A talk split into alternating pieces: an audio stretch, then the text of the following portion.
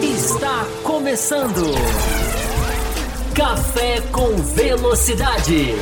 A dose certa na análise do esporte a motor.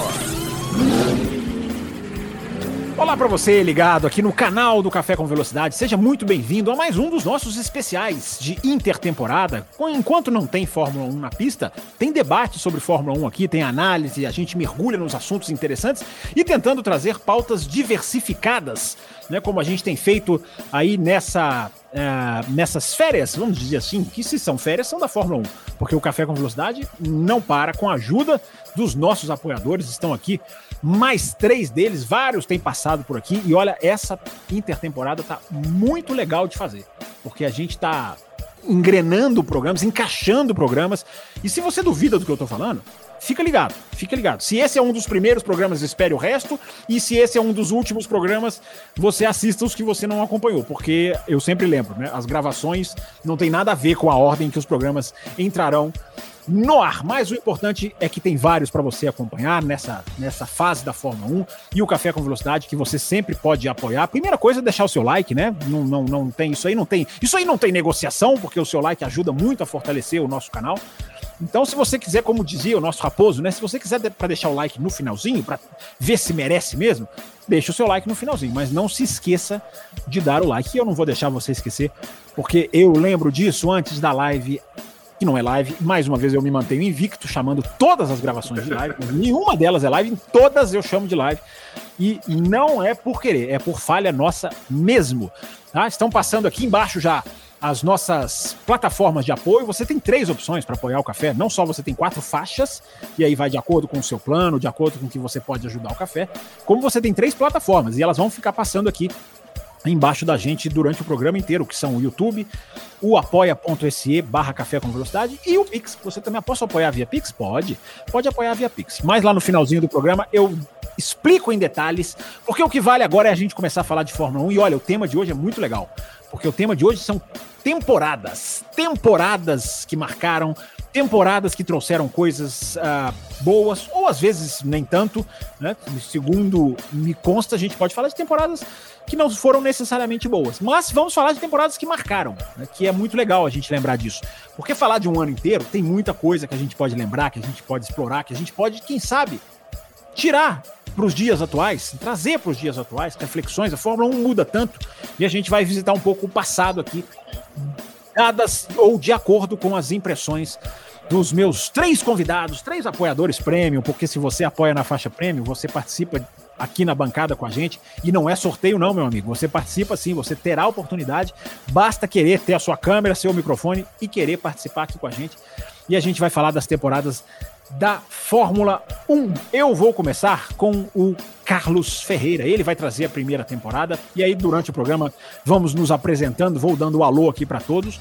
Senhor Carlos Ferreira, grande Carlos Eduardo Ferreira, que o nosso ouvinte já sabe muito bem quem é, porque está sempre aqui no nosso chat, nas nossas lives.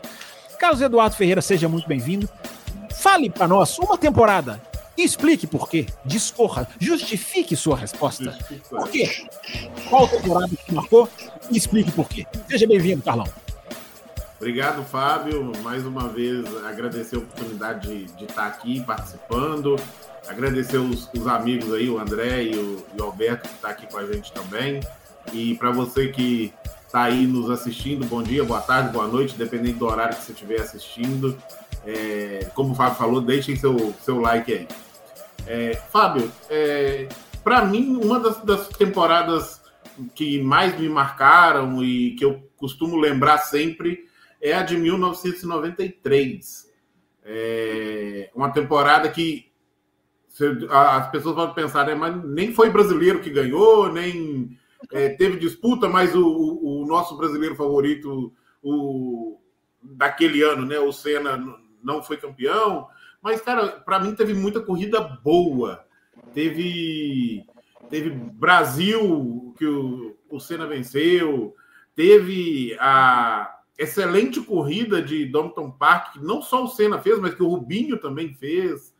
E, e tantas corridas de um, de um campeonato que, apesar de, de, de, da briga não ser totalmente igual, foi levada até quase no final do campeonato a, a decisão, né? Então é, uhum. é, é, um campeonato que. E foi um dos primeiros campeonatos que eu consegui acompanhar totalmente ciente também, né? Assim, entendendo o que estava acontecendo. E, então, me marcou, me marcou bem. Legal, então já trazendo os dois aqui para conversa antes deles trazerem as temporadas deles, falar um pouquinho de 1993. Que você tem, você tem certeza, Alberto, tem muitas lembranças aí de 93. É... Você, é um, você, é um, cara que acompanhou aí há anos e anos aí acompanha a Fórmula 1. É, já citou, eu sei que o ouvinte pode falar, como é que você sabe? Porque a gente já gravou é, edições aqui e já mencionamos temporadas antigas. Então eu sei que o Alberto tá craque nisso. 93, o que vem na sua cabeça de 93, Alberto? 93 eu acho que foi a melhor temporada do Senna. Tá? Como pilotar. Já começou aí, não, para tudo aí. É, o cara é. já começa chutando a porta, hein? Melhor do que temporadas que ele foi campeão? Ah, melhor do que. Porque eu acho que ali ele tirou leite de pedra no sentido quase que. Não digo literal, óbvio, né? Mas assim, quase que no limite da expressão do. do né? Ali no limite da expressão. Ele tirou, ele tirou água de. Ter, né? E tirou água de asfalto. Aí você pode dizer, quase literalmente, você pode dizer. Entendeu? Quase pode dizer. literalmente, é porque assim, você tem corridas ali em que eu acho que. Assim, em 93, quando você tinha circuitos de baixa velocidade, o Senna conseguia peitar o Prost e peitar aquela Williams. Na de alta velocidade não tinha como, aí a coisa degringolava de vez. É, o é, porque é isso, só, pra, só, só, só, desculpa te interromper, porque até para é. moldar aqui a sua análise. Primeira coisa, gente, 93 é o ano da Super Williams. É o ano da Sim. Williams absolutamente avassaladora, uh, pilotada por Alan Prost, né? Então, só para você continuar para dar, dar, esse cenário, né? Diga, do, diga, carro, cara, de outro, do carro de outro planeta, né? Carro de outro Foi, planeta. Ficou conhecido como carro de outro planeta. É verdade. Mas aí, Alberto, então até, até para você continuar nesse cenário aí, para assim, entender, né? O leite de pedra, é, vai. Por exemplo, eu estou olhando aqui a lista da, da ordem das corridas, porque eu tinha uma quase certeza de que hum. até o GP do Canadá, e eu estou vendo aqui é mais ou menos isso mesmo, o Senna liderava o campeonato. Ah, chegou a liderar, chegou. É, e aí vem a sequência Canadá, França, Inglaterra e Alemanha, e o Prost encaçapa quatro vitórias que inclusive foram as últimas quatro vitórias dele no campeonato. Depois ele não ganha mais. Eu estou vendo aqui, estou até relembrando essa ordem, porque o Prost, nas seis primeiras corridas, ganhou três e o Senna três. Né? Que são um grande prêmio. Né? Ele vence é, o Brasil aqui, né? Chuva e tal, né? Ele e vence o Mônaco, que é a terra dele, praticamente, né? Do Senna. É. Ele lidera o campeonato, até para você continuar, Alberto, ele lidera o campeonato porque ele ganhou das três primeiras, ele ganha duas. Né? Então é isso aí Sim. já o colocou. E só ali é. já o colocava, mas como você falou, acho que a liderança dele foi até mais para frente, né? Foi, acho que salvo engano foi até o Canadá, né? É... E ele vence o GP de Mônaco, né? O da Europa, que é o famoso Grande Prêmio da Volta Mágica, e o Brasil, que é um Grande Prêmio que chove muito. E se não me engano, o Prost bate no Christian, e eu estava nesse grande prêmio também. Foi um dos primeiros grandes prêmios que eu fui. Salvo engano, foi o primeiro Interlagos. Foi o primeiro Interlagos. Não, segundo Interlagos. Eu fui. Meu terceiro grande prêmio. O primeiro foi em Jacarepaguá, que a gente. Né? Não sei se agora a ordem das gravações. É, vai, vai. Você, ou você já ouviu sobre isso, ou você ouvirá o Alberto é, contando é, sobre Jacarepaguá. Falar sobre Jacarepaguá, exatamente. E aí eu fui numa Interlagos que o Senna ganha e fui Interlagos 93 que o Senna também ganha. Mas eu, a outra a, que o pessoal brincou 91. na igreja você foi 91 90, é. Você foi 91 93, eles vão chamar de pé quente, então. É. Não, fui pé quente, fui pé quente. Fui 91 93 e 93 eu lembro da chuva e lembro do Prost batendo no Christian. 93 é, é, 93 é a do, a do dilúvio e essa batida na, no S do C, é. na entrada do S, né? Isso. Mas no que eu lembro, né, Carlos? fica, Christian, fique. É. ah, essa eu não sabia, essa eu não sabia. É. O, o, mas o que eu me lembro, e antes de você continuar, e aí o André vai entrar na conversa também, claro, é, é da manobra que o Senna faz no Rio, na, na entrada para o Laranjinha. Aquela, aquela ultrapassagem é de uma, de uma é. é. de uma beleza, é de uma simplicidade, e essa é a marca de, do, do GP do Brasil de, de 93. É. E, e, era bem no comecinho, né? Brasil e Donington Park foram bem no comecinho do ano. Foram as duas, essa que eu falei de duas e três. É, essa que eu falei de duas de três, que ele ganhou duas de três, eram essas duas, né? Então você vê que começo de campeonato e a Williams já era o carro do, do, do outro planeta, Sim. como diz o carro, né? E essa ultrapassagem, Fábio, se eu não me engano, é um momento em que você tá naquela coisa, pneu de seco, pneu de molhado. Sim. Eu acho que o Senna tava de pneu de seco, com a pista ainda molhada, e consegue uhum. passar o Rio uma, numa manobra que de pneu molhado seria difícil, de pneu seco, então. né? É, ele, ele, ele joga para fora né, da, da, da, do sentido da curva, o Rio uhum. vai para fechar, ele volta por dentro, e aí já não tem como o Rio voltar e fechar não. mais. Só que nós já estamos entrando nos meandros. Deixa o André dar a introdução dele também. Seja bem-vindo, André Pedro. Seja bem-vindo para falar de 93.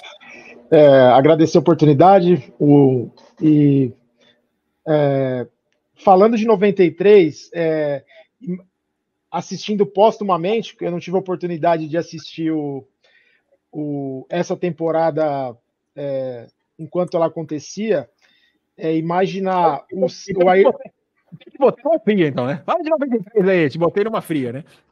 Então, tinha quatro anos em 93. Ah, quatro aí... anos, pô, não lembra? Não, não lembra? Como é que não lembra com quatro anos? Tô, tô brincando. Tô brincando. Mas o que, o que, que, você sabe? Então, então eu vou mudar a pergunta para você. O que, que você sabe dessa temporada? Ou o que, que você tem alguma coisa que você ficou sabendo? O que que, que, que, que tem a marca de quem não assistiu? É, é legal ter essa visão também. É, é bacana.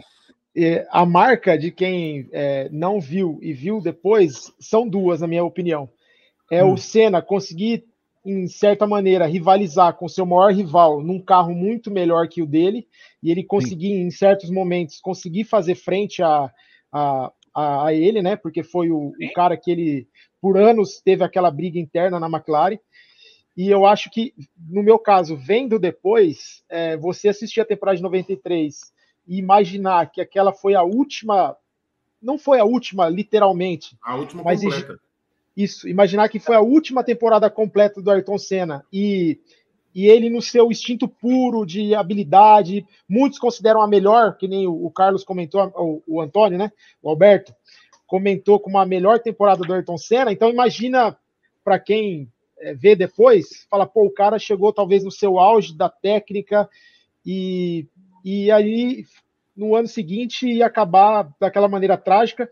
E em 94 ele praticamente não conseguiu correr, né? Ele não conseguiu. Então, vendo depois a temporada de 93, dá essa sensação de, pô, foi a última temporada completa e ele no seu, talvez no seu primor técnico, talvez. É. é o, o, próximo meio que, o, o, próximo meio que começa a ganhar a temporada de 93 e 92, né, Fábio? Quando ele assina o contrato com o Williams e barra o, o Senna assina e fala assim: eu vou, mas não, não pode ter o Senna como companheiro. Vive esse ano, né, Carlos?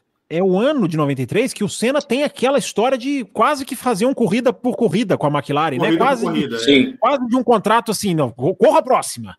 Né? É. Depois, não no, sei. No, né? é, no é. livro dele tem um, um, um, um, dos capítulos contando essa história, e, hum. e uma das corridas que agora eu não vou lembrar qual que é, Diz que, ah. que o Senna ficou no estacionamento do autódromo, dentro do carro, esperando o dinheiro cair na conta. Se não caísse, ele não ia entrar. É, e assim, é, foi até é, o último é, minuto. É, qual livro você está se referindo? Só para só deixar claro. Ayrton Senna, o herói revelado. Ah, tá, tá. Um livro sobre o Ayrton Senna. Tá. Sobre o Ayrton é, Senna. Não, é, tem e... vários, né? Mas, ótima, ótima lembrança. E, e aí, esse ano também é o ano do teste dele na Indy, né? Que dizem foi também, assim, uma maneira de pressionar. Ó, tô testando a Indy aí, que tem aquela imagem dele testando uma Penske, né? Que tinha até uma pintura muito parecida com a McLaren. Né? Então tem, tem essa, essa peculiaridade do ano aí, né? Da, da questão do, do, do, da Super Williams e, do, e, do, e da situação do Senna na, na McLaren. Eu tô até procurando aqui, eu já devia ter feito isso, mas me deu até uma ideia aqui de procurar. Deixa eu ver o que, que tem de 93 na F1 TV. Até para a gente dar essa dica para o nosso ouvinte. Eu acho que é a temporada toda. Todas as corridas já eu estão em 93? Eu acho. Eu, a última é... vez que eu olhei, eu acho que ele já estava na década de 80. Oi? Salvo engano. A última vez que eu olhei a Fórmula 1 TV, essa, essas históricas, eu acho que eles já estavam na década de 80. É, porque na verdade eles estão eles estão completando muito a temporada de trás é. para frente, né? Mas é... não, cara, o que eu tô vendo aqui, o que eu tô vendo aqui é só highlights. Você só tem de corrida ah, tá, inteira. Só... Tem uma corrida completa é, de, de 93, que é a Austrália. Que é justamente a última tá. vitória do Senna, né? A, a última vitória do Senna. Domington, É, é porque Oi? eles botam. Não, mas Donington, Donington, é, Donington é highlights. Donington não é a corrida inteira, não. É, tem Brasil, Europa, Donington, Mônaco, Brasil. Inglaterra, Itália, Porto, Portugal e Japão. Todas estão aqui abertas na minha frente. Todas são highlights. Uh, é. Melhores momentos, né? Tô parecendo Alberto aqui. É, e a Austrália, é, 93 é a corrida inteira, a corrida completa. Então, enfim, é uma, mas é uma temporada que dá para você assistir, dá para você assistir muita coisa, inclusive aqui no, ó, tem uma coisa que vai até ajudar o programa aqui, ó. Na foto do highlights da Itália é aquela corrida que o Christian Fittipaldi voa, né? Tenho certeza é. que ninguém se esquece daquela, né? É. Dá, dá aquele no, loop no final. Deixa eu ver, tem mais alguma imagem marcante dessa temporada que a gente pode que a gente pode puxar? Eu acho que né, 90, 90, 93 é o ano em que o o Mika Hakkinen bate na Austrália e fica quase morre? Eu acho que é 93, é, não é antes. Eu acho que é 93. Eu acho que é 93, né? É. O que eu lembro de 93 também é o, a decepção Michael Andretti, né? Ah, Nossa, muito bem lembrado. Foi um negócio muito, bizarro. Muito bem lembrado. Bizarro. Explica para conta aí, conta para quem não sabe aí, vai. É, o Michael Andretti era um ícone, é, né? Um ícone do automobilismo americano. E ele veio para ser piloto companheiro do Senna, para correr na McLaren. Cara, ele, ele se enrolou até com um câmbio, com, com embreagem. Ele na largada morreu o carro. Cara, assim, ele fez umas barberagens assim que a durou, gente esperaria, durou, lá, de um, de um é. Latifi, né? Durou 13 corridas, eu acho, né? Acho que ele foi é, no nível Latifi, né? Não, é, não, não acho que ele... aqui brincando. Mas, é, foi mal, mas ele foi bem mal, ele foi mal. Tô até pegando foi. a tabela aqui, ó. Sete pontos mesmo, isso aí. Ele fez sete, sete pontos. Como vocês e falam. o Michael Andretti, se ah. não me engano, ele, ele veio da Penske, não veio? Na aí Indy? é uma coisa que eu teria que voltar. Aí, Porque o é, Senna aí... foi fazer esse teste na Penske eu não sei se tem alguma. Né? Michael Andretti andou na Penske? Não, ele na, correu na, na... Newman Haas. Newman Haas. É, uhum, acho é. que o Senna vai fazer o teste na Penske a convite do Emerson. Do Emerson. Ah, teve uma intervenção do Fittipaldi, é, é verdade. É. E o Michael, Andr o Michael Andretti é substituído pelo Mika Hakkinen, que eu falei. O Mika Hakkinen substitui, substitui o, o, o, o Michael Andretti. Eu acho, tem uma coisa agora eu vou falar aqui, me lembrei aqui agora. Eu acho que 1993 é o ano, talvez, dos carros mais bonitos da Fórmula 1. É um comentário assim, não tem absolutamente nenhuma relevância, mas é o dos carros mais bonitos. Se você analisar, a Williams é linda, essa McLaren Sim. é uma das mais bonitas, até não só pela pintura, mas pelo, pelo desenho do carro, né? Pelo contorno do carro. Você tinha a Sauber Benetton. preta. Você tinha a Benetton, que era muito bonita, né? Amarela, né? É, então, até o formato é, é, é, é, tipo o carro de Fórmula 1 clássico, né? Se uma Sim. pessoa tiver que desenhar um carro de Fórmula 1 simples, é, são, são os de 93, né? Bico abaixadinho, as rodas ali, os side pods quadradinhos, mas os carros eram lindos, né? eram, eram, eram excelentes os carros, assim, em termos visuais, eu acho. Não sei se vocês têm essa impressão. Vocês têm um, e... vocês têm um carro favorito de 93? Ah, de desenho?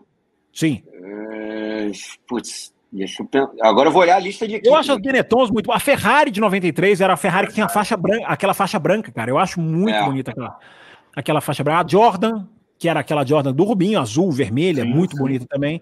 Você tinha a Ligier, você tinha muito carro. Ah, como eu acho que eu já falei da Sauber, né? A Sauber. Para sua inveja, Fábio, esse campeonato ah. teve 14 equipes. De todos, para nossa, para nossa, para inveja de todos. É, exatamente. Para nosso lamento, eu diria até, né? Você comentou, Fábio, sobre o, a Jordan era muito bonita, mas o, o Rubinho, por exemplo, termina uma corrida só no campeonato inteiro. Ah, é. Naquela época o carro quebrava muito. Não, não ele pontuou uma só, né? Não, acho que ele terminou outras, não terminou, não? Ah, vou ver ah, aqui, eu, Rubinho. Eu acho que ele pontua em uma só. É, é, ele, é isso, verdade, verdade. Ele pontua é, em é. uma só. É, só, só para. Ah, ele, não, para você ter ideia, ele, ele abandonou uma, duas, três, quatro, cinco, seis, sete, oito. Quase é metade do campeonato. É, abandono. O Carlos, tem, o Carlos tem, tem, tem, é interessante o Carlos observa, porque o número de abandonos é muito alto, né? Mas ele, ele, ele pontua só em. E naquela época a pontuação é sempre bom lembrar, né, gente? A pontuação é. era diferente. Né? 90, 93, é. vou, até, vou até confirmar a pontuação aqui. É, a pontuação ela muda em 91, né? Que ela passa a pontuar, passa do 9 para 10, né? É, é. Pro, pro, e pontua 6. É o, é o famoso 10, 6, 4, 3, 2, 1. É, né? é. Mas é importante a gente falar do Rubinho também, né? O Rubinho, o primeiro ano dele né, na, na, na, na, na, na Fórmula 1. E, e era um, um, garoto que impressionou muita gente, né? Foi um bom ano do Rubinho. O Rubinho chegou bem, o Rubinho chegou com aporte, né? Não chegou, não chegou assim, digamos, chegou com aporte financeiro, mas voou muito em 93. Né? O primeiro ano do Rubinho é, foi importante para a consolidação dele na categoria, né? Vocês não acham? Sim. Sim. É, e o Rubinho, é. assim, ele teve alguns rivais que não renderam como ele na categoria de base, como o Coulter, como o próprio Christian uhum. Fittipaldi, chegaram Sim. na Fórmula 1 e não fizeram o que ele fez. Né? É verdade. Bem lembrado, bem lembrado. O, uma imagem é, bem, bem assim, interessante do, do Rubinho em 93, é, falando de Donovan, é, é, quando o Senna termina, faz a ultrapassagem no Prost para assumir a liderança naquele grampo, no finalzinho da imagem você consegue ver o Rubinho vindo em quarto já. É. Então, o mesmo tempo que o Senna demorou para fazer as quatro ultrapassagens, o Rubinho se eu não me engano, naquela corrida largou. Dá até para ver aqui em que, em que posição ele largou. É, que fica até melhor para a gente. É uma coisa, enquanto você está procurando aí, Carlos, é uma coisa que é importante, né? Porque a gente até esbarrou nisso, né? Num dos especiais que estão entrando no ar aí, nessa intertemporada, a gente fala da volta do Senna em Donington Park, é, é no de Corridas Inesquecíveis, né? É, é. E a gente cita como essa volta de Donington Park do Rubinho é, é, tecnicamente pode, pode ser até melhor, porque a gente não viu, né? A gente não tinha imagem como a gente tem hoje, né? Mas a gente é. acompanhou, ele dá para ver alguns rabiscos de imagem, como você falou, né, Carlos? É, ele largou em 12 segundo e então quer dizer, no mesmo tempo que o Senna demorou para fazer quatro passagens, ele fez sete. Sim. Sim. É, e, e brigou até, chegou a pressionar o Prost pelo segundo lugar. É, uhum. Provavelmente, se o carro dele não quebra, teria chegado em terceiro, teria ido ao pódio, o que seria é assim enorme para a carreira dele, né? É verdade. Seria uma coisa meio piastriana, né? Seria uma coisa sim, assim, sim. pódio no primeiro ano, né? Uma categoria com muitos carros. É... Eu não sei o que, vocês acham. É, eu tenho, eu tenho uma impressão, assim, é difícil a gente cravar, né? De que 93 talvez tenha sido o ano da maior supremacia em termos de uma máquina sobre as outras. Não é supremacia de resultados. Que agora alguém, aí alguém já vai falar, né? Tá todo mundo com 2020, todo mundo com 2023 na cabeça, mas a, a supremacia da máquina, a supremacia mecânica mesmo, a supremacia tecnológica. Porque a Red Bull, ela não é superior às demais atualmente na tecnologia. Ela é superior na sacada, ela é superior no conjunto, ela é superior na questão do pneu. A Williams, é importante fazer essa diferenciação, a, a, a, diferenciação. A Williams em 93, me parece, eu não sei se vocês têm essa impressão, o, a, o ápice da Fórmula 1 no sentido da, da, da, da do, do, do, avalanche tecnológica que e, e percent, o percentual, digamos assim, é, é, é da, da, concorrência que estava atrás daquela tecnologia era pequena. Não é nos resultados, evidentemente não é, mas a gente que viveu aquela temporada, né? É, é era o, o, a gente, o Carlos até brincou, né? Do, lembrou do carro de outro planeta é porque ali era uma, uma, uma, uma construção tecnológica imbatível, né, no sentido é, de campeonato. Né? É, as imagens né, do, do carro no box levantando e abaixando. Ah, tem isso é... também, né? Até hoje dá para até hoje esse carro existe e até hoje a suspensão ativa, né? É. O que que era a suspensão ativa, né? A gente fala muito de Williams 93, suspensão ativa, que não é só desse ano, né? A suspensão ativa, para quem não sabe, é a suspensão e ela o computador antecipava, ele sabia onde tinham as ondulações no asfalto, e a própria suspensão, ao invés de reagir, ela já pré-agia, sabendo que naquele momento ali ela teria que atuar para evitar que o carro balançasse. O carro ficava uma plataforma estável. Por isso que ela é chamada de suspensão ativa, porque ela ativamente ela antevia, ela sabia, o computador, né, sabia e já aquela curva ali tem duas ondulações. A, a, suspensão já faria aquelas ondulações naquele momento da curva, tudo programado por computador. É, e esse é um dos exemplos, né? Não era só essa tecnologia, mas é um ótimo exemplo, né, Carlos? É, é, era impressionante ver no, nos boxes. É, teve agora, acho que com o, o Mansell hum. e o Vettel, quando o, o Vettel foi andar na, na Williams do Mansell, o, uhum. quando ele para, o, que o Vettel vai sair, eu acho que o Mansell põe o pé na, na, na no bico e o carro abaixa, né? É, tipo assim, vai, vai arrancar, ele, ele já ajustou a altura. E um outro negócio impressionante sobre esses carros, você falou, muita coisa a gente pode trazer para hoje, né? Como nessa época para, parece que não existia ar sujo, né? É, os Não, é- carros. Como, como você vê nas imagens, a gente já conversou sobre isso, né, Carlos? Fora do ar. É, é, Como, como você vê nas imagens, como o carro conseguia seguir o outro de perto. Essa era a grande diferença para a Fórmula 1 atual. Carro, você vê várias vezes o Prost embicado no Senna, ou o Senna embicado no Prost, e aquele negócio, a, a simplicidade aerodinâmica era muito. Não mecânica, Uhum. estou falando. O Williams é super carro mecanicamente, mas aerodinamicamente, você tinha é, uma coisa que você não tem hoje, que é a capacidade de um carro embutir atrás do outro, né, Carlos? é, é, e, e isso gerava ultrapassagem sem necessidade de DRS, brigas, é, que você tinha que. O, o- ultrapassagem era o piloto decidindo quem ia frear por, por último, né? E quem conseguia fazer a curva depois disso. E não é esse negócio de hoje passa no meio da reta e, e o cara não tem nem como reagir. A gente muitas vezes critica. Ah, o, o Norris não briga, mas, cara, será que tem sentido brigar também, dependendo da situação? O Verstappen põe do lado dele no meio da reta, abre o DRS e é 30, 40 km de diferença de velocidade.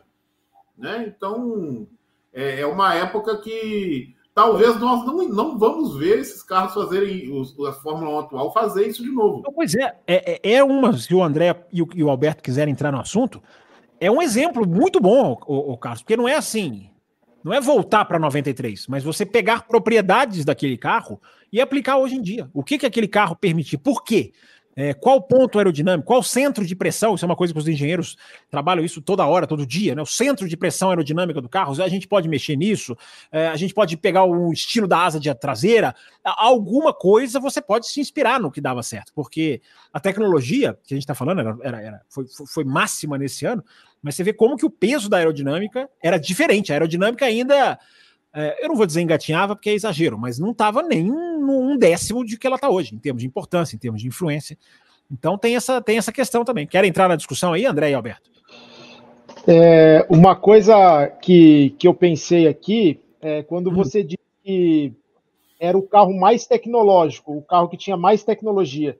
E, e uma coisa que a gente esbarrou aqui na, na, na conversa, que era o Senna no seu no seu auge de, de técnica também. Então, a prova disso é que em 94 eles mudam o regulamento e tiram bastante da tecnologia, talvez com medo de juntar a super máquina com o super piloto É. e o cara ganhasse todas as corridas. Então, Era eles falaram, vamos dar passos para trás para a gente não ver o cara a- talvez atropelar todo mundo. Então, a prova de que o carro realmente era, era super te- é, tecnológico e superior foi em do- 94. Eles, talvez com medo do Senna é, deitar e rolar, tiraram bastante da tecnologia e simplificaram talvez o carro, né? Lembrando que 94 é o ano em que red- dão- cortam várias coisas, proíbem várias dessas, dessas tecnologias. Antes da gente mudar de temporada, Alberto, quer fechar sobre 93? Mais alguma lembrança? Mais alguma. É o ano que o Schumacher ganhou. O Schumacher tem uma vitória também, né? Não é a primeira, mas ganhou em Portugal. tem no final do campeonato, né? É, ganhou em Portugal. do campeonato, é, Portugal. Uhum. Agora, uma coisa que me lembra, que me marca nesse carro é como ele consegue. Tem aquele bump em Mônaco, que eu esqueci agora qual é a curva, que todo mundo faz ela meio enviesada, até hoje. Você vai É, na saída, na saída do cassino, descendo para. é. Descendo para. carro da Williams fazia ele Hum. reto. Fazia ele reto. Não tinha. É, ele não existia saía de lado, né? Ele não saía Não. do, do, do, do bueiro ali. Do trilho, não saía do trilho, é. Ele ia reto. Ele passava por cima do bump e o carro não mexia. Então, tem a imagem disso filmado de frente e é um choque para todo mundo, porque todo mundo foge daquele, Uhum. daquela, daqueles up and down lá do, em homenagem ao Fábio. Faltar, não podia faltar o inglês necessário de Alberto É. Coimbra. É, o up and down ali do, do- da saída do, do cassino, aquele carro da Williams passava direto. E assim, isso que o Fábio falou, é, realmente, hoje a Red Bull domina, mas hoje os carros estão muito mais padronizados do que naquela época. Então, hoje, você tem a. Para você ter uma ideia, outro dia eu vi um, um- um- comentarista de motores falando que hoje, por exemplo, o próximo motor já tem definido o limite do peso mínimo da biela, o raio máximo do pistão, Uhum. o peso mínimo do bloco. Ou seja, você não vai ter mais aquela coisa de um motor pesando 30 quilos a menos que o outro, ou um, motor torcudo com um, um, um, uma bielona, um pistãozão, um, tá todo mundo mais ou menos limitado por uma série de regulamentos técnicos que naquela época não tinha. Naquela época era praticamente. E assim, a Fórmula 1 tem aquela aura de pináculo da tecnologia muito por causa dessa época. Porque Sim. nessa época se desenvolveu muita coisa que foi parar na indústria automotiva e até aeroespacial. Né? Os primeiros ABS de avião foram muito em cima do que a Fórmula 1 levou de tecnologia. E aí ficou aquela coisa, por exemplo, esse carro da Williams não só tinha suspensão ativa, como tinha inclusive o câmbio semiautomático, que, segundo dizem, programava a troca de marcha e o piloto só precisava pisar no acelerador, porque até a freada né, era o próprio carro que fazia, quer dizer, era praticamente o que a gente brincando, né? Assim, era um pré-Tesla. Hoje em dia a Tesla não faz o carro sozinho. Sim. É um pré-histórico da Tesla, né? Que a gente tinha já na Williams de 93. É, é verdade. uma informação que talvez muita gente que não assistiu, o André, por exemplo, que não assistiu na época, do, talvez não saiba, a McLaren tinha também o, o controle de a suspensão ativa, então, só que era, era menos é, é. Era menos avançada do que a, é, a da Williams, né? Menos eletrônica embarcada, né? É, é, Tinha uma coisa que a Williams também era muito superior, era controle de tração e estabilidade. Sim. E de largada, né? Que foram coisas que eles desenvolveram. É, é a né, suspensão e... ativa é uma das tecnologias, né? É. é e o motorzinho. E tudo isso foi Ford, proibido, né? É, e, e fala-se, né? Eu já ouvi, eu já ouvi algumas pessoas falando que eu, o motor Ford Cosworth do, da McLaren aquele ano tinha aí uns, uns 30 cavalinhos a menos do que o da, da Williams. Senhor Alberto Coimbra, tá aí, 93 de secado. Tua vez de falar agora uma temporada que te marcou, uma temporada que seja para você, uma temporada que merece a nossa análise, a nossa reflexão aqui. É, assim, é uma temporada seguinte, né? 94. Né? Agora, agora, o Alberto, agora o Alberto assistiu. Tenho é. certeza que agora o Alberto é. terá assistido. O Alberto não, o André Pedro. Tenho certeza que agora o André Pedro assistiu. 90... Um ano só, um ano só depois. Mas é. essa daí tem muita coisa que o André, é. o André sabe. O André sabe. Tenho, muito, tenho, tenho certeza. Porque, porque, por favor, Alberto, introduza 1994. Por não, que você é, escolheu não, essa, essa, essa temporada? Não é, não tem como falar de 94 sem mencionar o acontecido em Samarino, que não é só a morte do Senna, todo o contexto uhum. daquele final de semana começa com o acidente do Rubinho, vai para o acidente do Roland Ratzenberger, fatal, depois o acidente do Senna, fatal. Teve, se não me engano, um incidente no box também naquela corrida, se não me engano, machucou um dos pilotos, um dos mecânicos. Largada, né? É. Uhum. é. largada, que vai na arquibancada, pois é. Exatamente. E assim, é um final de semana trágico que marca, acho que a história da Fórmula 1, não só a temporada. Mas a temporada segue, e aí a gente tem o primeiro título de um dos maiores homens né, que já pilotou um automóvel de Fórmula 1, que é o Schumacher. E aí a gente, para chegar nesse final do Schumacher, que esbarra no acidente com Damon Hill, que passa pela suspensão que o Schumacher toma no meio da temporada por irregularidade no carro, que talvez seja o primeiro golpe de vigaristice, vamos dizer assim, de Flávio Briatore, né? que é o, uma equipe que hoje a gente vê uma equipe de bebida batendo construtores, a gente viu uma equipe de roupas. De uma, fábrica, fábrica de roupas, né? Exatamente. Então, assim, era uma. É, é, tem todo um contexto em 94 que foge do normal da Fórmula 1, porque a Benetton quebra o monopólio, o duopólio McLaren-Williams, né, que vai até a vitória do Schumacher em 2000 de novo. Né? Williams e McLaren ficam ali entre meio da década de 80 até o final da década de 90 comandando a Fórmula 1, né? E você tem essa, esse ato Benetton que começa em 94. Então assim, você tem o nascer de uma estrela, a morte de outra, você tem uma equipe improvável ganhando o campeonato, você, quer dizer, dando o título, né? porque na verdade quem ganhou o campeonato, se não me engano, foi o Williams, é, de construtores e dando o título ao Schumacher, que é o primeiro de sete. E você tem toda a confusão, porque acusam, inclusive, a Benetton de ainda usar alguns recursos tecnológicos que eram proibidos a partir daquele ano. Ah, 94, inclusive, só, só te interrompendo, é o ano do, do incêndio do box da Benetton, da, do reabastecimento no, no Verstappen, né? No pai, no Verstappen, no pai do Verstappen, Sim, o, Verstappen o Yossi. E, que, e que se suspeita, coloco esse enorme asterisco, foi por uma, por uma adulteração na mangueira que não seria permitida e favorece lá espirrar todo o combustível, é. né? Pois é, tem isso tudo marca a temporada de 94 para mim como uma das mais relevantes da história da Fórmula 1, muito porque, infelizmente, tendo essa mancha, essa tristeza que é o falecimento do Senna, mas é, não tem como negar que foi uma temporada, inclusive, emocionante. Pois é, isso foi, isso foi corrida, você acha, que foi, você acha que foi uma boa temporada, no final das contas? Tirando a marca do Senna, que nós vamos falar sobre isso. Foi, foi. teve muito, muitas corridas boas, né? A reação do Damon Hill foi muito interessante, né? Porque ele chega num uhum. certo momento muito atrás do campeonato. Primeiro que ele perde as três primeiras corridas, entre aspas, porque ser segundo piloto. Né? Perde, entre aspas, ali três primeiras corridas. Depois o Schumacher, ele, que ganhou essas três corridas, salvo engano, né? Vai levando o campeonato com uma certa tranquilidade e aí vem a suspensão. E ele aproveita a suspensão para se aproximar. Em dado momento, salvo engano, ele chega a ultrapassar o Schumacher no campeonato e aí vão até a última corrida disputando o título. Quer dizer, um piloto que ninguém dava nada, que era a segunda opção, né? O, o Damon, se não me engano, é o ano da última vitória do Nigel Mansell. Sim. Na Austrália. Sim, e substitui o Senna, né? né? É, que substitui o Senna. É, quem substitui o Senna foi o Coulter, né? Não, o, em 94. E o Mansell entra depois, né? É, não é, imediata, é, substituição, é, substituição não é imediata, né? É. Eu acho que é a subida do Coulter, inclusive, que era rival Isso. do Rubinho, né? na categoria de base, se não me engano, é. o, o Coulter ganhou o campeonato em cima do Rubinho da Fórmula 3, se não me engano. Ou é, perdeu. É, o, não, o Rubinho ganhou. O Rubinho, Rubinho ganhou. É, Rubinho foi, o Rubinho foi campeão. E o, o Mansell, ele, ele pilota, se não me engano, as três últimas só do campeonato, né? Não, não é... é. E ganha não, era, não é que ele substituiu imediata. Isso. Ganha a Austrália, ok, por causa da batida do Rio e do Schumacher. Mas ganha é verdade, bem lembrado. É. Né? É. É...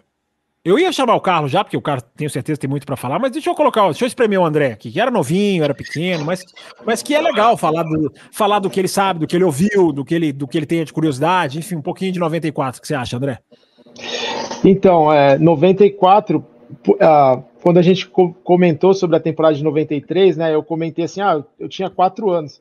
Cara, mas eu tenho essa, esse registro na minha memória e em duas ocasiões, que é a, eu lembro exatamente, apesar de ser criança, eu lembro exatamente o que eu estava fazendo quando o avião dos Mamonas Assassinas caiu e eles anunciaram na televisão. Apesar de eu ser criança, eu tenho isso na minha cabeça.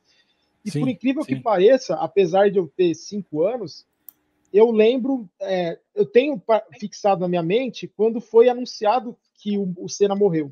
Pode ser uma coisa meio é, é interessante isso, é interessante e... isso. Né? A gente lembra da, da, como a comoção faz a gente lembrar, né? Da, da, e, do, do, do, acontecimento, né?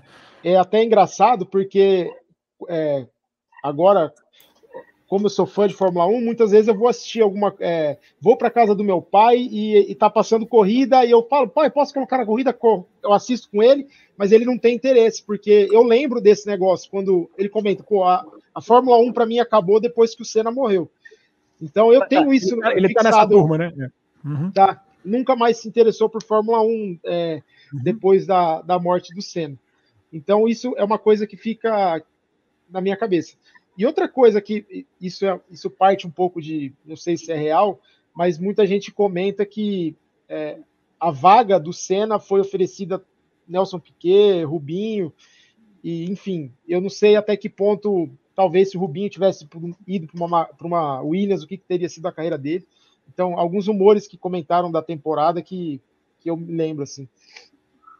Bem lembrado. Muito bom, boa, boa, boa citação. É... Eu, acho que, eu acho que 94, antes de você falar, Carlos, é...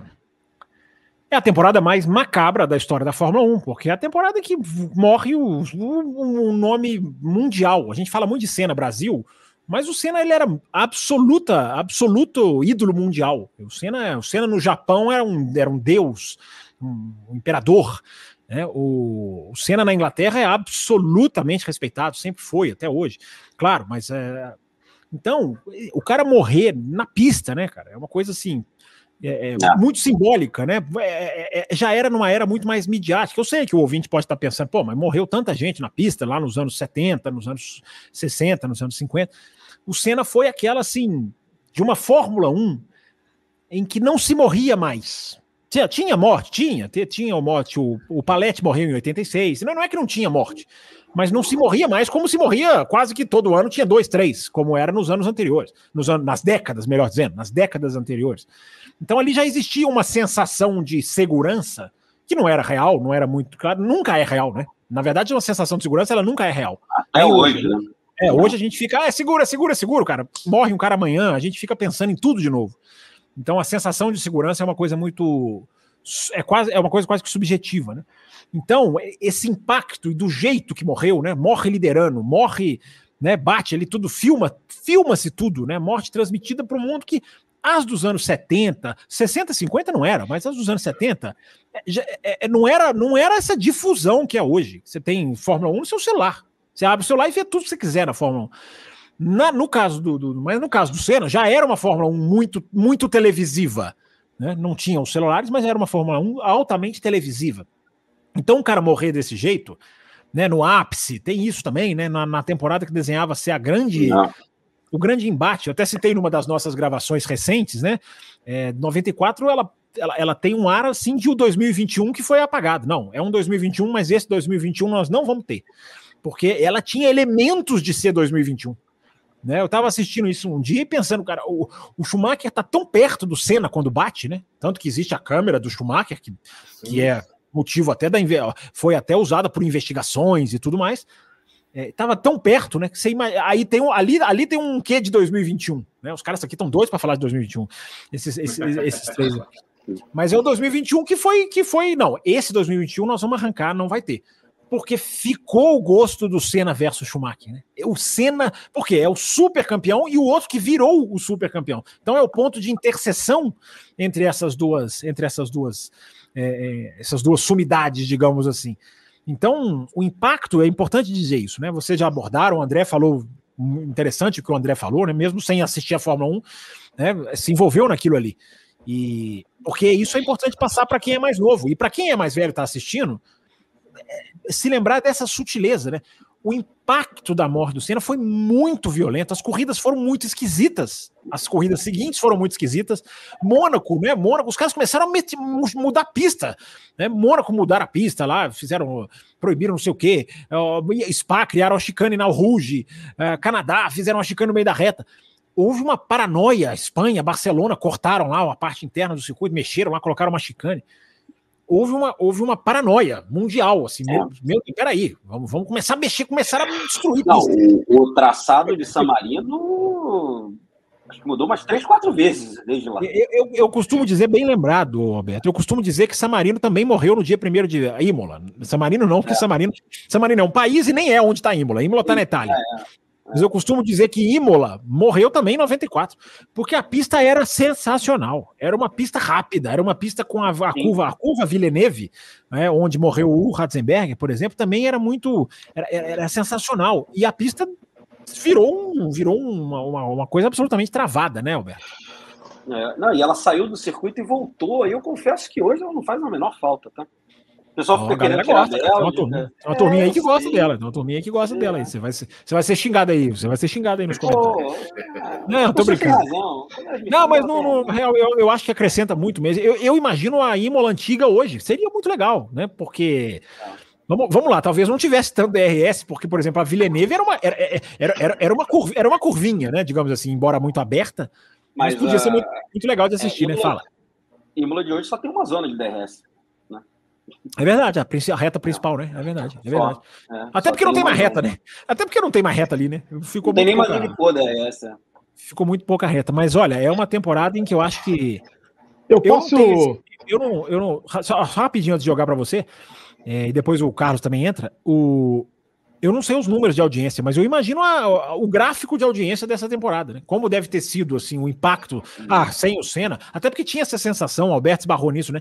O, o, Schumacher começou ganhando muito, então já tinha uma sensação assim de, pô, agora o cara vai vai vai deitar é, e rolar. Ele ganhou, mas, ele ganhou cinco das seis, só relembrando esse detalhe. Cinco das seis primeiras? É, tá. É. é o, é, eu ia jogar para o Carlos, mas fala, pode, faz a intervenção, André. Você, você Não, é, falando dessa, dessa corrida, assim, uma impressão que fica para mim se poderia ter sido evitado, talvez, porque o que acontece? Tem um acidente do Rubinho que ele quase morre, tem a morte do Ratzenberger, e parece que o clima no, no, no autódromo estava pesado. Eu não sei se era possível ter feito alguma coisa, a corrida não ter acontecido, eu não sei se na época tinha essa, essa percepção. Eu que estou vendo, não vivia a, a, a, temporada, né? Se tinha essa possibilidade, isso me, me, me veio à cabeça. Aí, Carlos, uma ótima pergunta para você. É, naquela época, a Fórmula 1 já era. Como é que é a frase do Hamilton lá? Do, do Hamilton pro. Cash King. Cash King. É, teria como sim, André, evitar. O, o Ratzenberger morreu na pista, e isso, pela lei italiana, cancelaria a corrida. E, e não declararam ele morto na pista, justamente para não parar o final de semana da, da, da corrida. É, falando de, de 94, a temporada começa com o Senna com a suspeita grande de que a, a Benetton estava usando sim o, alguns sistemas eletrônicos para controlar o carro, né? E apesar de estar tá claro que o carro da, da Benetton era mais equilibrado, o Senna faz as três poles. Ele Sim. não chega em nenhuma das três, mas ele faz três poles. Ô, Carlos, a primeira pole da carreira do Schumacher é Mônaco, na primeira corrida sem o Senna. Olha que coisa, olha que, olha que coisa é. curiosa, né? Que coisa curiosa, é, né? É. E, e aí, como eu já falei, da, da, da, passei por cima das três primeiras aí, né? No, no Brasil, aquela rodada do Senna na, na junção, né? E. Rodou no Brasil na junção. Na e, junção. Bate, e bateu em Aida também na largada, bateu, o é, Larini toca na traseira dele, né? o, né? O, é. Larini. E depois, inclusive, ele fez depois com um repórter da, da Globo, num carro hum. de passeio comum, ele, ele fez, ele mostrou o que aconteceu fez a junção e na que chegou ali, puxou o freio de mão e fez o carro rodar para mostrar o que, que tinha é, dado de errado, né? E, e, e aí chegando em, Sama, em San Marino, em Imola, né? É, um final de semana totalmente esquisito, desde o começo, né? É, nós falamos aqui, né, que a gente falou de corridas inesquecíveis, a imagem do Senna pulando o muro para dar notícia de que o Rubinho estava bem. É, a imagem tem uma imagem muito forte do Senna quando ele vê o, o acidente do, do Ratzenberg, ele está olhando para a televisão, a câmera pegando ele, na hora que ele vê que o, o corpo do o carro do, do Ratzenberg vem chiando, e ele vê a perna dele, ele, ele baixa a cabeça e, e fala um palavrão em inglês. E aí tem muitas imagens do Senna antes da corrida, né? Muita gente fala que é aquela posição dele com a mão no aerofólio, era, é, sei lá, sentindo alguma coisa, pressentindo alguma coisa. E depois da, da morte dele, o, a, a Williams parece que acerta o carro, né?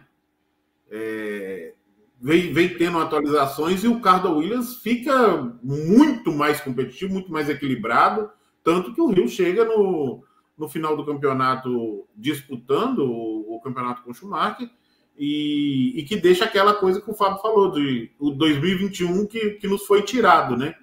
Porque se o Rio chegou disputando, é, acho que todos nós aqui acreditamos que o Senna tinha um pouquinho a mais de capacidade do que o Rio, né? Um pouquinho só. É, um pouquinho só. É, um pouquinho.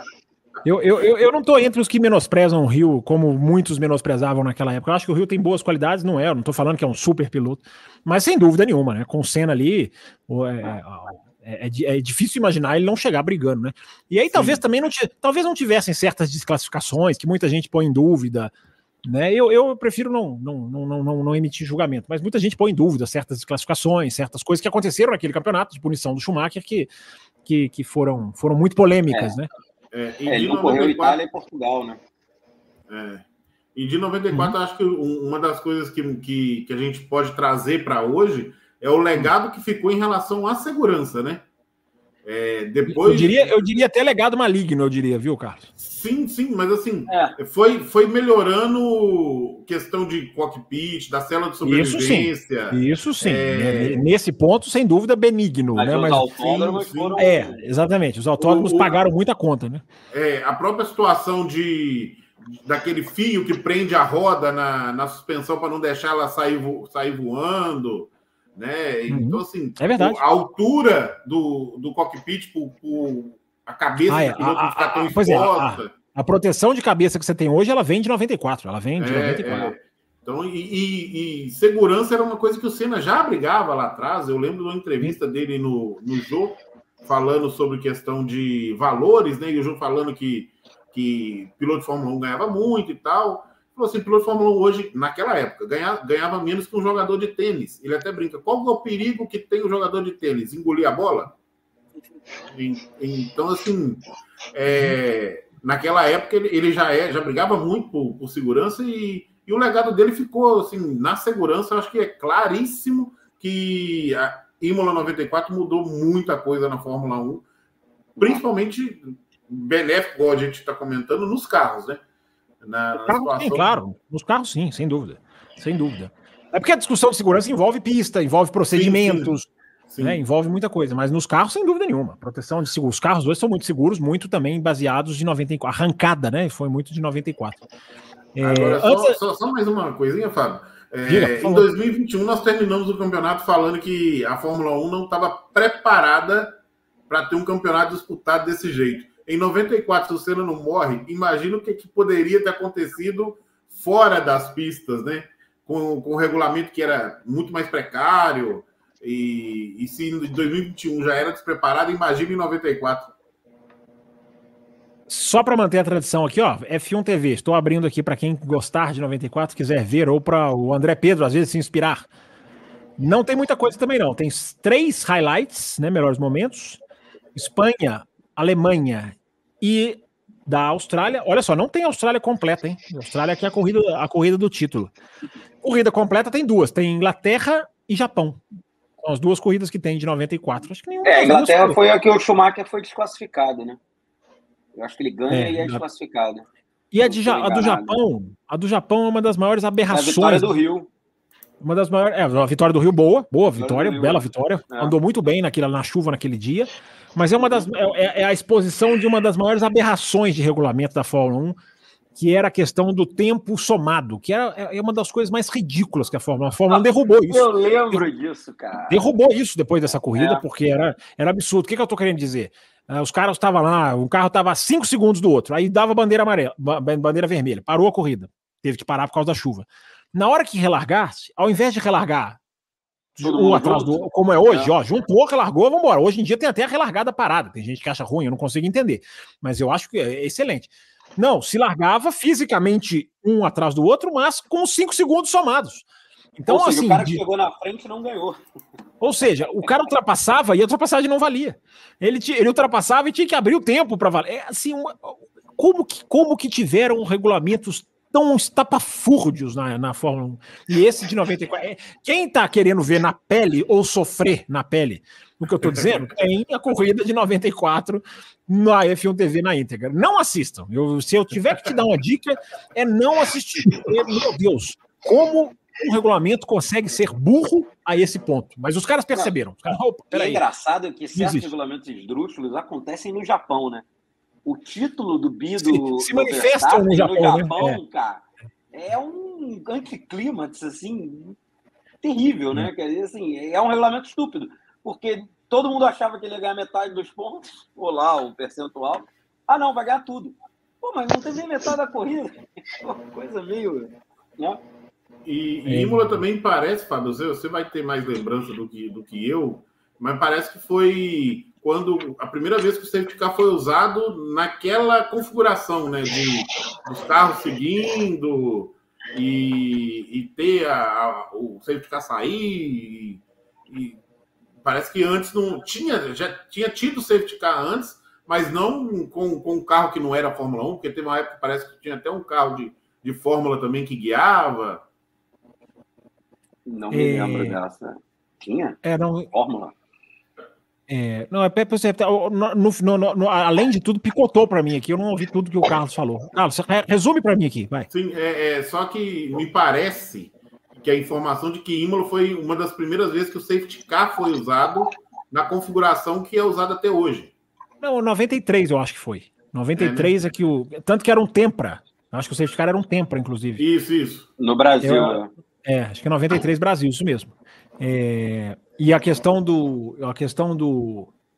Da pontuação, né, que o, que o, que o Alberto está dizendo, né, da, da do, do, do voltando para 2022, é, é, os caras mexeram na regra para evitar a SPA 2021. Aí, 2021. Sempre, sempre esbarramos em 2021 para alegria de vocês. Sim. Aquela regra que choveu, aí, aí fizeram aquela mudança esdrúxula que foi responsável para pela primeira. No, o Japão 2022, o título do Verstappen, que o Alberto se referiu, é a primeira corrida na história que deu pontuação total para um piloto sem que ela atingisse 75% de distância. Tamanha foi a, a, a mexida estúpida. Né? Tentaram mexer para dar pontos proporcionais e deram pela primeira vez pontuação total sem a corrida atingir é, é, é, no mínimo 75%. Então, essas, é, essas aberrações de regulamento. Mas enfim, tá aí 94, né? Passado um pouquinho, resumo, né? Uma, uma, uma, não é nem um resumo, porque a gente não está aqui falando de resultados, né? Uma coisa da sensação, né? Que é a temporada marcada pela, pelo acidente, pela morte do Senna, por essa questão de segurança. Acho que, acho que abordamos bem. Então, para deixar o rapaz que está mais caladinho agora poder falar à vontade, poder aí discorrer, apresente a sua temporada inesquecível, seu André Pedro, e por que? Justifique sua resposta. Então, a, a temporada que eu escolhi para estar tá falando é a temporada de 2012. Boa. E quando eu, quando eu fui, é, quando eu parei para pensar numa temporada que, que me mar, que marcou, é, eu fiz um contraste com o que a gente tem hoje na Fórmula 1, né? Então, é, um exemplo de, de, de coisa que aconteceu em 2012 é, foi a, a retirada do, do difusor soprado da, da do Não, regulamento. Peraí, peraí, peraí, vou, te, vou, vou, te interromper. O grande contraste de, 2020, de 2012 com hoje é os sete vencedores diferentes nas sete primeiras corridas do ano. Eu, não, eu há nada mais oposto, não há nada mais oposto a 2020. É, pois é, não, mas essa eu vou puxar lá para frente, porque não há nada mais oposto a 2023 do que o, o começo de 2012. Mas vai lá, continua, te interrompo. Sim. Então, porque que que, o que, que acontece? É uma quem acompanha o café sabe que essa discussão é levantada em muitos programas, que é a inércia da Fórmula 1 de, de tentar evitar que o domínio Sim. que a gente teve esse ano continuasse. Então, Sim. a Fórmula 1 vinha de duas, dois campeonatos do, do Vettel e da Red Bull, com um carro muito bom. Eles fazem essa, essa mudança para tentar, eu acho que, frear esse domínio, que eu creio que pode ter influenciado no que o Fábio acabou de falar, que foi sete vencedores nas sete diferentes nas sete primeiras corridas. O que hoje praticamente é inimaginável na Fórmula 1 atual que a gente acompanha. Você ter sete vencedores é, diferentes. E se eu não me engano, as seis primeiras corridas, é, as sete primeiras corridas, teve é, é, é sete vencedores diferentes e seis, acho que seis equipes, né? Não, é, não, repete, repete. Não, McLaren ganha os dois, os dois é, McLaren, McLaren Button e, e, Hamilton. É. E Isso, mais uma assim, Mercedes e Ferrari. É, uma vitória da Williams, Mercedes da Ferrari. E o que eu queria dizer é que assim, você uma é, equipe que, que também não não postulava a ser uma das melhores também venceu, então mostra que aquela temporada é, que pese que não terminou da, dessa maneira, mas iniciou de uma imprevisibilidade que talvez a Fórmula 1 nunca tenha tido um campeonato tão imprevisível no seu começo como teve. E outra coisa marcante que eu acho que, tinha, que teve o campeonato de 2012 foi um campeonato que contou com seis campeões mundiais. É, já campeões mundiais ah, na bem lembrado. Bem é, lembrado. Vettel, Hamilton, Alonso, Kimi Raikkonen, Schumacher e Jason Button. Jason Button. E um sétimo que viria a ser campeão lá na frente, que foi o, o Nico Rosberg. Então, é, foi uma temporada que, que aconteceu muita, muita coisa é, contrastante com o que a gente tem, tem na Fórmula 1 de hoje, né? Boa, boa, boa abertura, boa, boa, boa largada para a discussão, né? É, porque a gente, até pegando carona no que você falou, né? a gente tinha em 2022, 2012, perdão, é, o, digamos assim, era o começo dessa era do pneu que se desgasta. Era o, era o começo disso. Tudo bem, 2011 na verdade já foi assim. Só que era o começo desse, era, era ainda o início disso. E de 2012 para 11 tem mudanças que, que, que, que, foram feitas nos pneus também. Então era a Fórmula 1 estava é, começando a jogar esse jogo, que hoje é a alma do negócio. Vocês têm citado o Café com Velocidade aí, eu fico muito feliz. Uma das coisas que o Café com Velocidade fala toda semana, a fórmula pneu.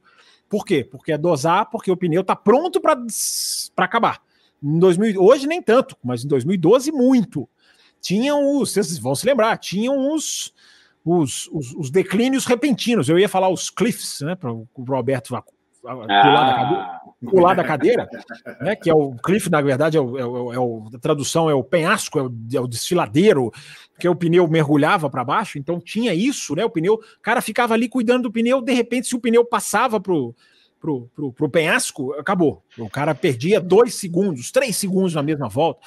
Tem uma corrida, ah, eu não lembro se é 11 ou 12, eu acho que é 12, na China, em que o Raikkonen ele vai ali e de repente o pneu acaba, ele sai de primeiro para décimo segundo. É uma coisa assim de você falar, meu Deus, né? Que coisa, que coisa, chega a ser, chegava a ser cruel. Mas a Fórmula 1 começando a lidar com isso deu muito certo. Porque fez com que uma Williams ganhasse. Com o Williams já não era a equipe. A gente está falando de Williams 93, Williams 94, pulando para 2012, já é o Williams, o Williams, Williams caindo, né? Williams, Williams mergulhando para baixo. É a última é... vitória da Williams, né? Com o Pastor Maldonado foi em 2012. 2012 eu tive a, a, a, a honra de estar nessa corrida, né? Tive o privilégio de estar em Barcelona nessa, nessa, na pista, nessa, nesse grande prêmio de 2012. 2012 foi o primeiro ano que eu fui a Spa Francorchamps. Né? Tem uma. Tem, tem, tem um. Eu não lembro qual foi a gravação, nós estamos gravando um monte de, de, de, de bloco que eu falo da volta Uh, eu acho que é das corridas inesquecíveis, em que eu falo da volta do Button no Qualify, então eu não vou contar. Ou já foi ao ar ou vai ao ar aí nessa especi nesse especial. Vou ser sacana mesmo com o ouvinte agora. Vai procurar. Em que eu descrevo a sensação de estar, de, de ouvir uma volta, ouvir uma volta em Spa-Francorchamps. Mas enfim, é, para vocês também entrarem na conversa. A imprevisibilidade veio muito nessa regra do pneu, né? O pneu trouxe ali e fez com que a coisa se com que a coisa ficasse uma maluquice. E a gente teve Weber ganhando, é, a gente já falamos do Maldonado, Rosberg e Vettel, e não sei quem, as duas McLaren, Button, Hamilton. É, é, isso foi muito legal, né? E o ano acabou chegando uma briga, uma disputa até a última corrida, né? Até a última corrida. Entre Vettel e entre Vettel e Alonso. Né? O Alonso foi o que sobrevive. Aliás, foi um ano do Alonso absolutamente fantástico, né? Foi. O Alonso ele consegue, ele consegue puxar ali tem 2012 é, é o ano da de Valência, né? Do GP de Valência, que foi sensacional. Mano. Eu acho talvez uma das vitórias mais sensacionais da carreira do Alonso. Que é aquela corrida que ele vem de trás, né? E ganha, e Valência, que ninguém nunca deu nada, mas foi uma corridaça. A corrida foi muito boa, não foi só o Alonso, não. A corrida em Valência foi muito boa. Lembram dela? Eu acho que é uma que o Hamilton bate, não é que tem um acidente do Hamilton? É nessa? De 12, eu acho que é, né? Eu acho que é, eu acho que é essa que bate no GP da Europa, né? É, é... é ele bate acho, com o Maldonado, se não me engano, ele bate com algum outro, mas é um acidente assim. O Hamilton é, é até passa. É um, é um dos acidentes. Não, não, é essa que tem um acidente na largada, que eu acho que bate um monte, que eu acho que na primeira, na primeira, naquela primeira chicane. É, não, sim, o Hamilton saiu por acidente. É, o Hamilton saiu por acidente é. dessa coisa. E eu acho que é um dos aquele que o pessoal começa a questionar o Hamilton, né? Eles realmente é, tem um certo momento da carreira dele ali, de 12, e começam a questionar. Eu acho que isso até motivou ele a mudar de equipe depois, né?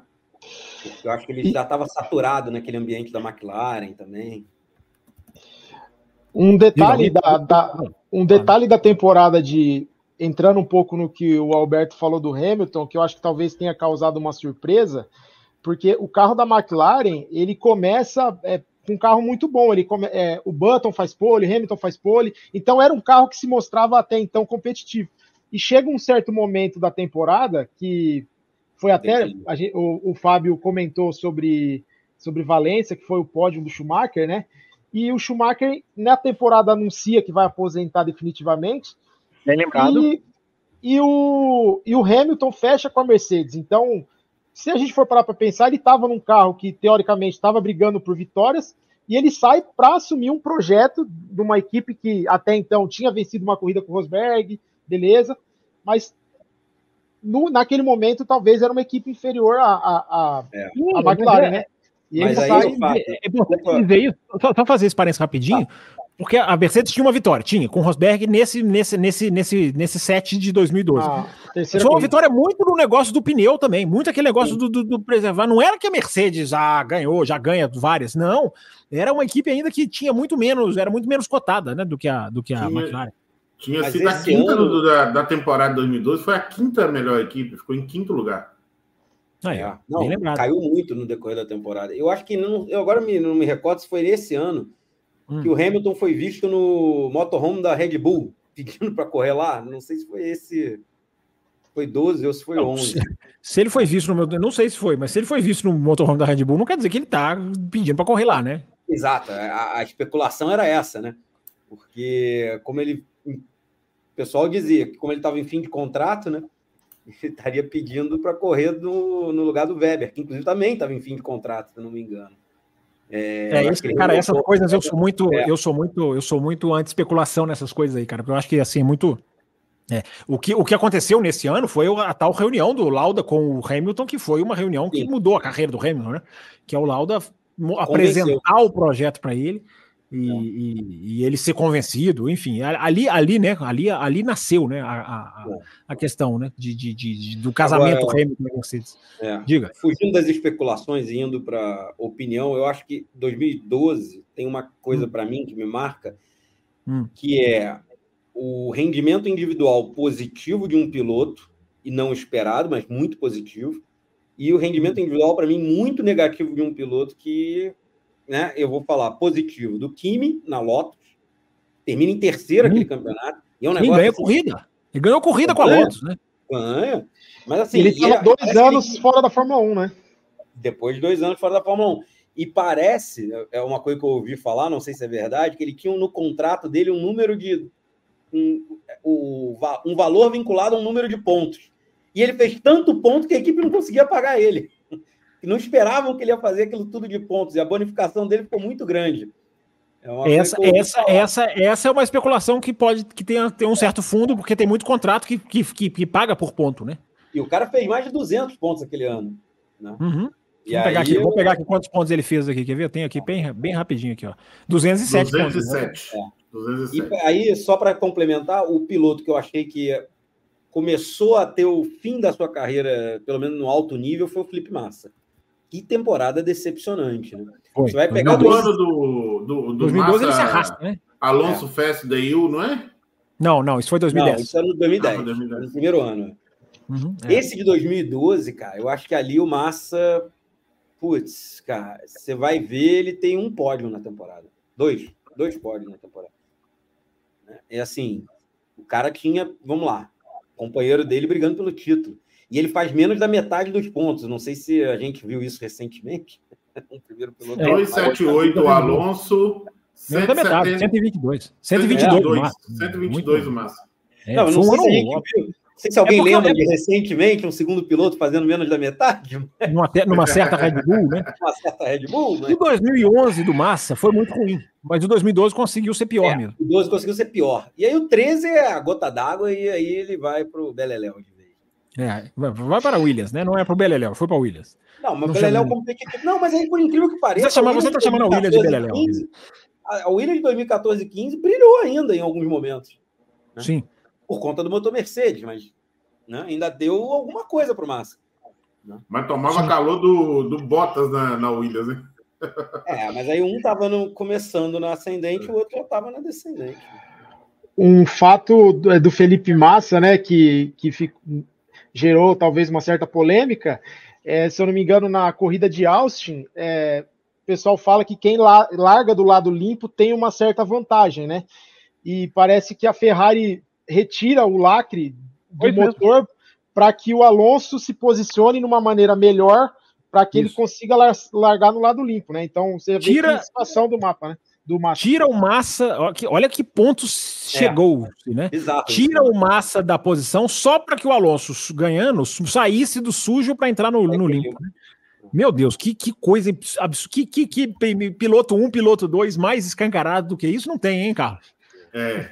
E um negócio interessante de ver que era o segundo ano né, de, de dominância, da, segundo ou terceiro ano de dominância da, da Red Bull.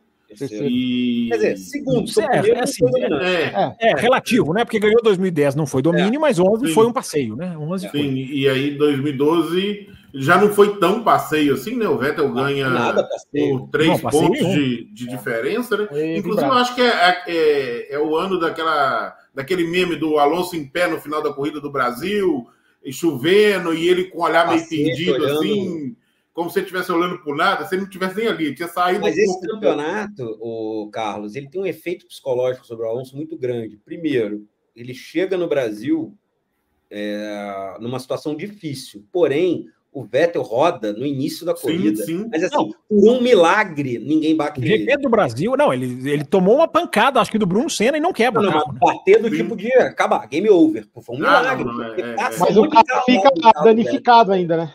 É. Sim. E aí tem um impacto psicológico muito grande, porque estava 2 a 2 ali. Aquele foi o 3 a 2 do Vettel. Então ali foi um. E o Alonso ele tripudiava muito do Vettel. O Alonso claramente dizia: o Vettel não é do meu nível. É, não, ele não dizia, ele não dizia com essas palavras, né? Ele é, dizia. Ele, ele dava aquelas, ele, dá, é, ele dava aquelas alfinetadas assim, se eu tivesse o Newey, ele tem o Newey, é, o é. carro tem o difusor não sei aonde, então é, tinha, tinha isso mesmo. E você lembrou bem, era 2 a 2 em títulos, né? Era o desempate é, dos títulos. Né? O desempate ali, aquele 3 a 2 você vê que na, aquela, aquele meme do Brasil, para mim é isso, tipo, putz, esse cara me passou hoje. É, é, é. É o choque, né? Aliás, vamos lá, né? lembrando de algumas corridas de 2012, que é importante. Primeiro que essa, essa podem ir tranquilos para a F1 TV, porque essa tá completinha lá, essa é, tá, tem todas as corridas lá para quem quiser, para quem quiser assistir.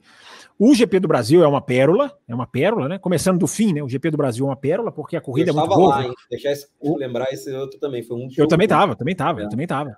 É, bom, 2012 eu fui a três corridas, cara. É, o, o Huckenberg lidera o Grande Prêmio do Brasil, né? Dá a impressão Sim. de que podia ganhar de Força Índia. Aí tem um acidente dele com o. o, acho que o, o Hamilton, Hamilton, mesmo, né? E, e, o Button vai lá e ganha, né? E, e, ficou sendo por muitos anos a última vitória da McLaren, né? Até o Ricardo ganhar, não é isso? Até o Ricardo ganhar em 2021 era a última. Não é isso? Tô, não, tô, acho tô que agora... 13 o Hamilton ganha, porque o Hamilton nunca ficou. Ah, mas o 13 ele estava na Mercedes já. 13 foi Mercedes, cara. É. 13 a McLaren não ganha, porque já era a McLaren de Button e Pérez. Não ganha, não. É. Não ganha. A última, ficou sendo a última vitória da McLaren por muito tempo. E você tem um grande prêmio da Itália, muito legal também, em 2012, uma batalha do Schumacher com o Hamilton. Sim. Tá vendo? Também uma batalha de valor simbólico muito grande. 2012. Oi? Depois virou 14 títulos mundiais aí, né? É, é, bem lembrado, verdade, bem lembrado, bem lembrado.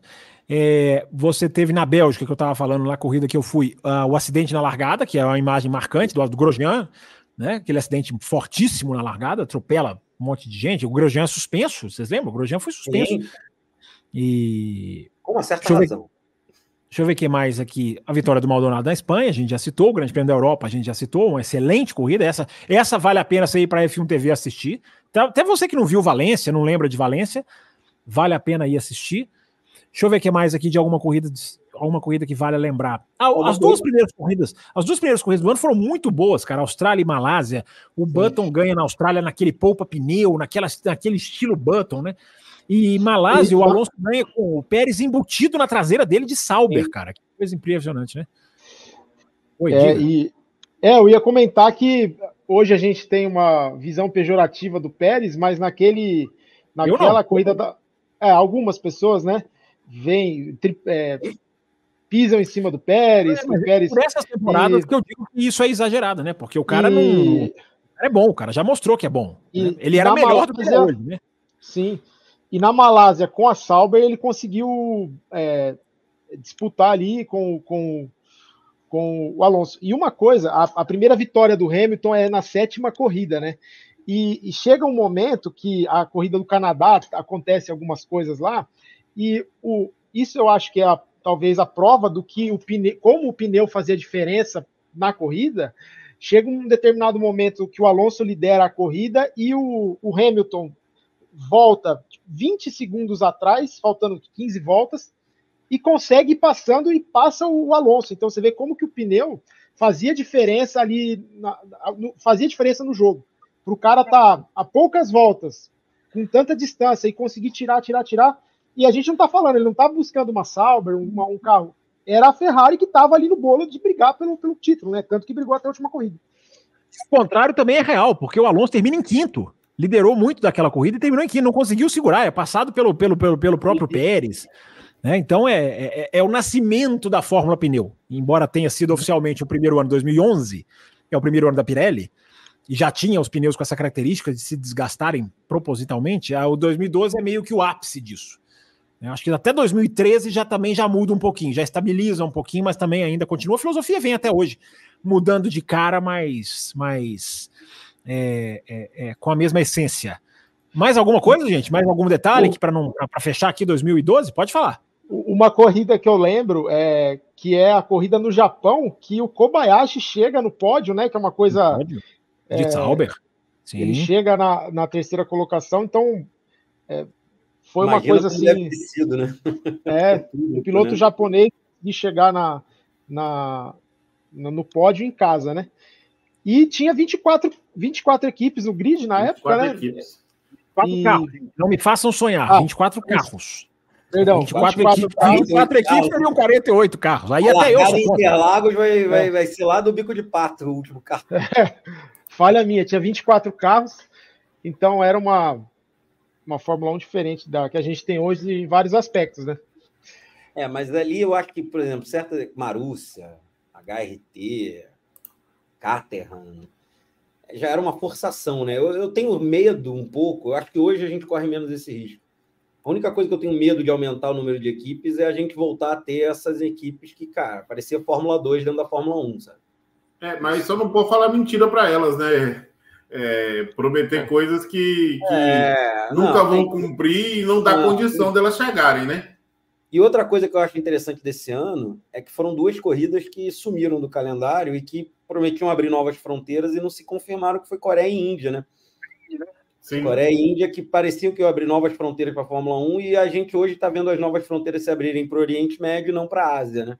Eu acho que essas duas corridas talvez fossem uma tentativa que hoje está sendo feita no Oriente Médio de abrir novos mercados. Mas a Índia, que é um país enorme de população, nunca chegou. Acho que quem foi o piloto? Hoje a gente tem piloto da Fórmula 2, né? Hindu, indiano, não sei qual. Não, tem, tem. Teve o Shandok e o Narain Kartikeyan. São dois é, pilotos indianos que chegaram na, na, na, Fórmula 1, né? Sim, é... Hoje, é, hoje, ainda tem na Fórmula 2, eu acho, né? Já saiu, não me lembro. Tem, tem um Main, Maine, eu acho, Maine, é. que fala o nome dele, tem, tem. Mas os dois que chegaram na Fórmula 1 foram, foram o Shandok e o, e o, e o Kartikeyan. Coreano a gente não teve. Eu me lembro que eu me lembro de gostar bem da pista da Coreia. Eu, eu, eu lamento. E a, e a Índia voltou esse ano na MotoGP. A MotoGP é. correu nesse, neste 2023, né? Melhor dizendo, já que a gente está em intertemporada, né? Programas entrando em dezembro, entrando em janeiro. Sempre bom situar o ano certinho. Em 2023, a Índia, esse circuito que o Alberto está se referindo, ele volta ao cenário mundial, digamos assim, da, da, na MotoGP. Cheio de polêmica lá, reduziram a é. corrida, porque o desgaste, os pilotos não estavam aguentando, o asfalto é, temeram que não ia aguentar, a pista foi homologada faltando horas para a corrida acontecer, foi uma loucura. Mas é. teve, teve, teve corrida, teve deu para matar a saudade. E aí o Vettel ganhou um campeonato lá, 2013, né? 2013 o Vettel foi campeão na Índia. Sim, o ano da icônica imagem do é. carro sendo saudado pelo Vettel, desce do carro. Foi na Índia que o Vettel rodou e quase beijou o muro e conseguiu ir reto. Acho que aquela cena também. Durante a corrida, você disse? É, não, foi durante a corrida. Né? Eu, acho que o Vettel roda, quase bate no muro e, e, e segue. Tem uma... Depois eu vou resgatar isso. Eu acho que foi na ah. Índia essa, essa. Mas é curioso, né? Porque. É curioso porque o país fica só três anos, né? Cumpriu ali uma tabela curta e tem um momento icônico, que é o Vettel tetracampeão do mundo, né? Que coisa impressionante. Né? É... Uma coisa mais regional que aconteceu de 2011 para 2012. Eu não sei se, se o Fábio lembra, mas eu lembro muito bem de ver o, o Rubinho dando uma entrevista no final de 2011 é, e perguntado sobre ele ser trocado pelo Bruno Senna na Williams, ele diz que assim não é a hora dele ir. O carro não é bom, ele vai lá, não vai conseguir resultado e vão chutar ele. Ele não falou com essas palavras, né? Mas explicando que o, o carro não, não, não tinha condições e que não era a hora. E eu lembro que na época eu escutei de muita gente falando ah, o Rubinho tá com inveja, porque vão trocar ele, que não sei o quê. E o Maker falou, meio que se provou, né? A, a Williams realmente não era, não era um carro muito longe de ser competitivo naquele ano, apesar que o Bruno Senna até começa bem nas três primeiras corridas, ele pontua em duas, mas depois no, o carro já não, não rendia mais.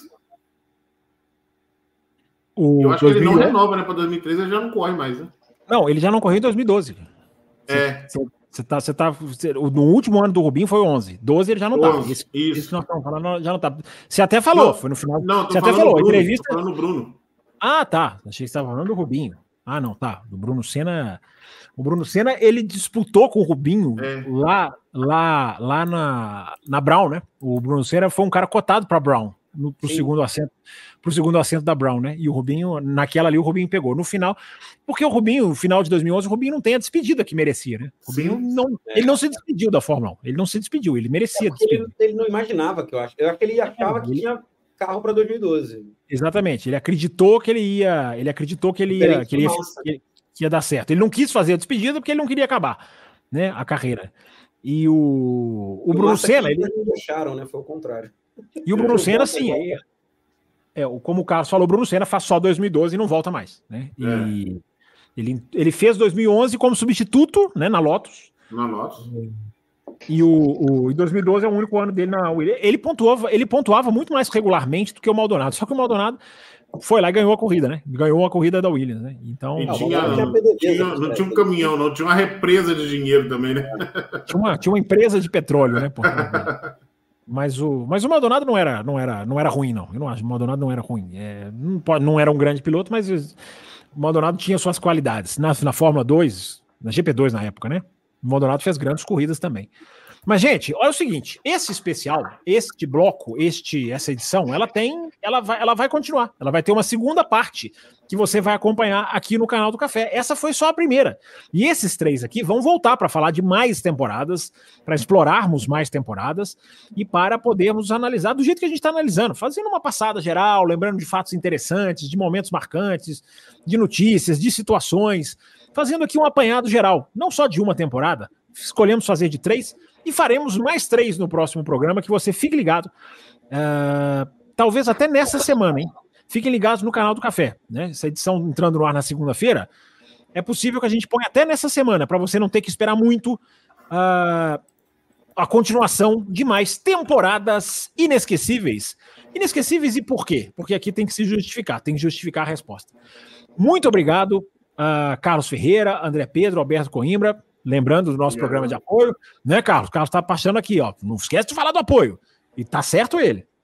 Você que chegou até aqui, você que está gostando desses especiais, você que gosta do canal, ou está aprendendo a conhecer o canal, você entra nesses três endereços ou nesses nessas três plataformas que estão passando aqui embaixo e o seu apoio será muito bem-vindo. O seu apoio pode ser na faixa cappuccino, na faixa extra forte, na faixa premium, que traz você aqui para a live, como esses três, ou na faixa café com leite. Você pode escolher a faixa que melhor lhe convier e você vai ajudar muito o café se você nos apoiar. E você vai ajudar muito o café se você deixar o seu like. Ô, Alberto, faz o likezinho eletrônico aí que você tem aí, o negócio de, de, de, botar o dedinho aí na tela. O cara faz um dedo aparecer lá. Olha lá, aparece um dedo automático. Como é que você faz isso, rapaz? O, o e se a pessoa deu like, Alberto? E se a pessoa deu like, o que, que a gente faz para ele? Tem mais ainda? Tem? Ah, não, não é possível. Cadê? eles são seu like para ganhar o coraçãozinho do Alberto. Eles são Valeu demais. Eu vou encerrar essa edição antes que apareçam coisas piores nessa tela aí. Mas a gente, brincadeiras à parte, valeu demais, Alberto, André, Carlos. Eles vão estar aqui. Eles vão estar aqui na próxima. Eles querem falar de mais temporadas. Eles gostam da história da Fórmula 1 e a gente complementa com mais três aqui nessa na, no que será a parte 2 desse especial, que tá uma delícia de fazer. Muito legal revisitar as temporadas, lembrar de situações, lembrar de uma pista, de uma corrida, de uma curva, de uma ultrapassagem. Voltamos, fique ligado, deixa o seu like. Esse, esse não custa absolutamente nada, é você deixar o seu like. E se inscreva no canal para acompanhar nossas lives. Voltamos, seguimos com a pré-temporada, seguimos com os especiais do Café com Velocidade. Fique ligado, até a próxima.